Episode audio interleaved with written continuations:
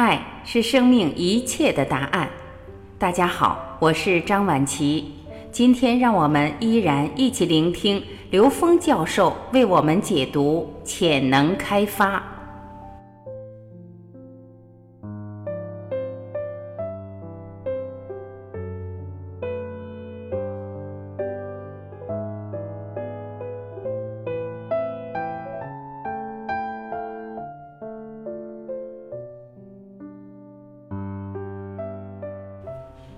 有人问刘峰老师：“现在有好多儿童潜能开发的课程，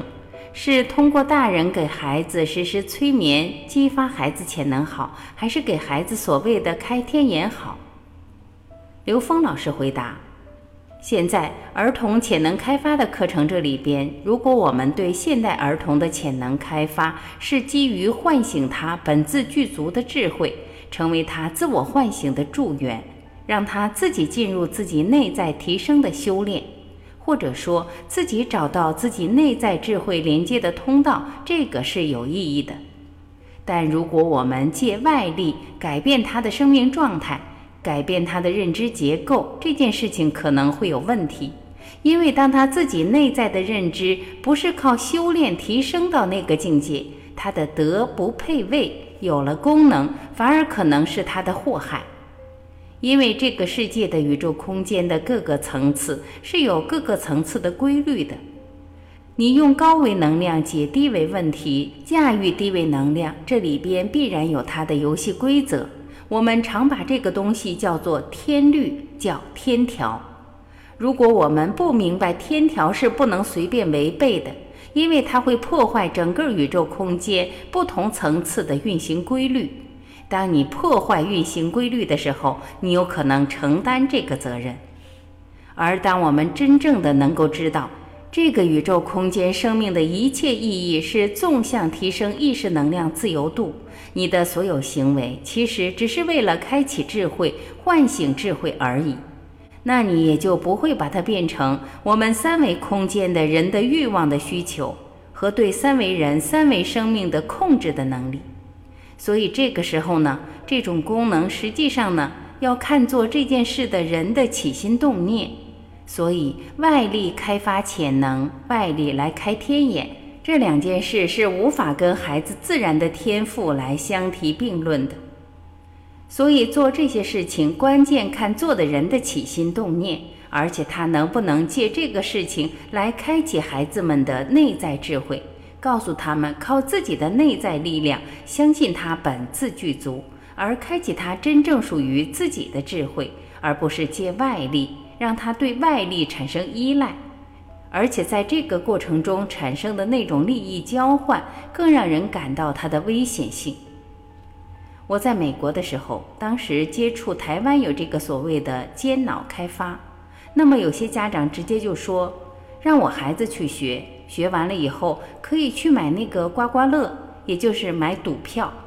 所以这些是我们在贪婪的现实的人身上可以看到。一旦这样的人有了功能，那实际上这个世界的游戏规则将被这些人破坏。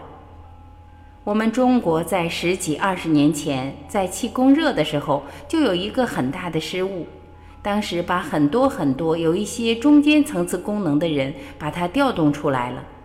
这些能量实际也会干扰三扰空间的能量秩序，除非它们的出现是为了让人觉悟。如果不以这个为目标的话，那中间功能在现实中参与的能量作用就会使现实的规矩被破坏，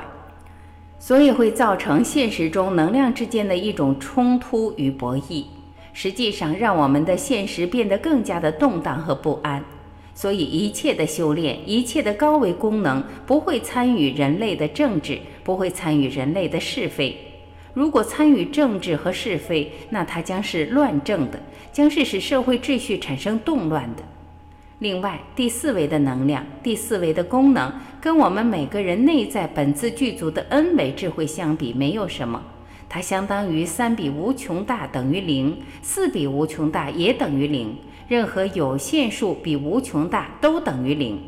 所以在三维空间所呈现的这些高维功能，跟内在具足圆满的智慧相比，什么都不是。没有什么本质的区别，不过都是雕虫小技。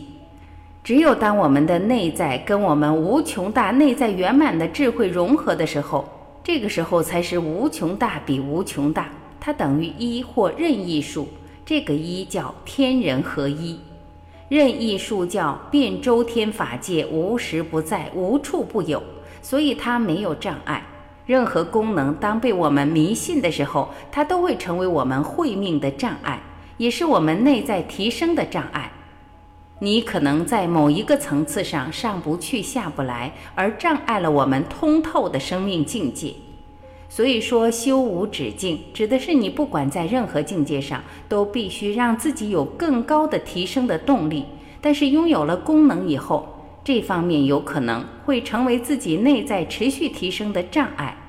所以，对于孩子来说，好好做好三维的人，在三维的世间不断的提升自己内在的境界，在这个过程之中，不以任何功能作为目标，而以那个彻悟的目标作为目标。这样的话，他见到任何的功能，中间见到任何的相，他都认为那不过就是助缘而已。他既不会迷信，也不会恐惧，也不至于排斥。只有把这个最终极的目标，把天人合一当成生命的真正唯一的方向和目标的时候，才能超越这些中间态的功能，而不是只是一步一步的去学这些所谓的功能。这些功能永远学不完，而且学功能的过程会浪费生命。感谢聆听，我是婉琪，今天我们就到这里，明天再会。